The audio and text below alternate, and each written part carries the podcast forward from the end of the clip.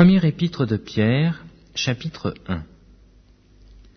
Pierre, apôtre de Jésus-Christ, à ceux qui sont étrangers et dispersés dans le pont, la Galatie, la Cappadoce, l'Asie et la Bithynie, et ceux qui sont élus selon la préscience de Dieu le Père par la sanctification de l'Esprit, afin qu'ils deviennent obéissants et qu'ils participent à l'aspersion du sang de Jésus-Christ, que la paix et la la grâce vous soit multipliée. Béni soit Dieu le Père de notre Seigneur Jésus-Christ, qui selon sa grande miséricorde nous a régénérés pour une espérance vivante, par la résurrection de Jésus-Christ d'entre les morts, pour un héritage qui ne se peut ni corrompre, ni souiller, ni flétrir, lequel vous est réservé dans les cieux, à vous, qui par la puissance de Dieu êtes gardés par la foi pour le salut, prêt à être révélé dans les derniers temps. C'est là ce qui fait votre joie, quoique maintenant, puisqu'il le faut, vous soyez attristés pour un peu de temps par diverses épreuves, afin que l'épreuve de votre foi, plus précieuse que l'or périssable, qui cependant est éprouvé par le feu, ait pour résultat la louange, la gloire et l'honneur, lorsque Jésus-Christ apparaîtra, lui que vous aimez sans l'avoir vu, en qui vous croyez sans le voir encore, vous réjouissant d'une joie ineffable et glorieuse, parce que vous obtiendrez le salut de vos âmes pour le prix de votre foi. Les prophètes, qui ont prophétisé touchant la grâce qui vous était réservée, ont fait de ce salut l'objet de leurs recherches et de leurs investigations voulant sonder l'époque et les circonstances marquées par l'Esprit de Christ qui était en eux, et qui attestaient d'avance les souffrances de Christ et la gloire dont elles seraient suivies.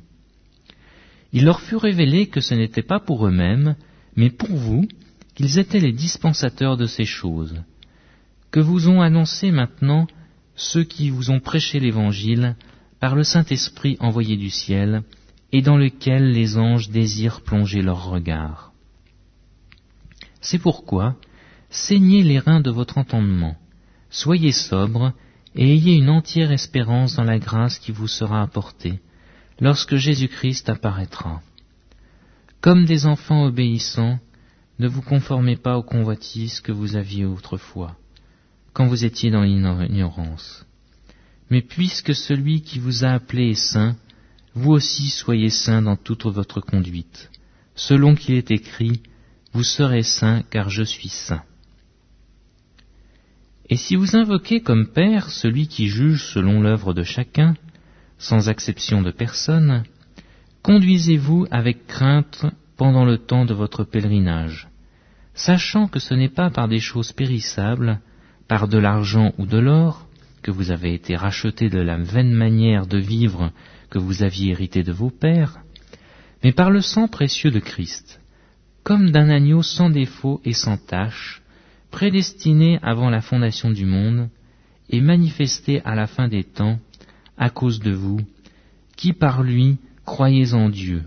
lequel l'a ressuscité des morts et lui a donné la gloire, en sorte que votre foi et votre espérance reposent sur Dieu. Ayant purifié vos âmes en obéissant à la vérité par l'Esprit, pour avoir un amour fraternel sincère,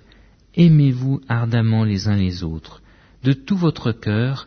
puisque vous avez été régénérés, non par une semence corruptible, mais par une semence incorruptible, par la parole vivante et permanente de Dieu. Car toute chair est comme l'herbe, et toute sa gloire comme la fleur de l'herbe. L'herbe sèche et la fleur tombe, mais la parole du Seigneur demeure éternellement. Et cette parole est celle qui vous a été annoncée par l'Évangile.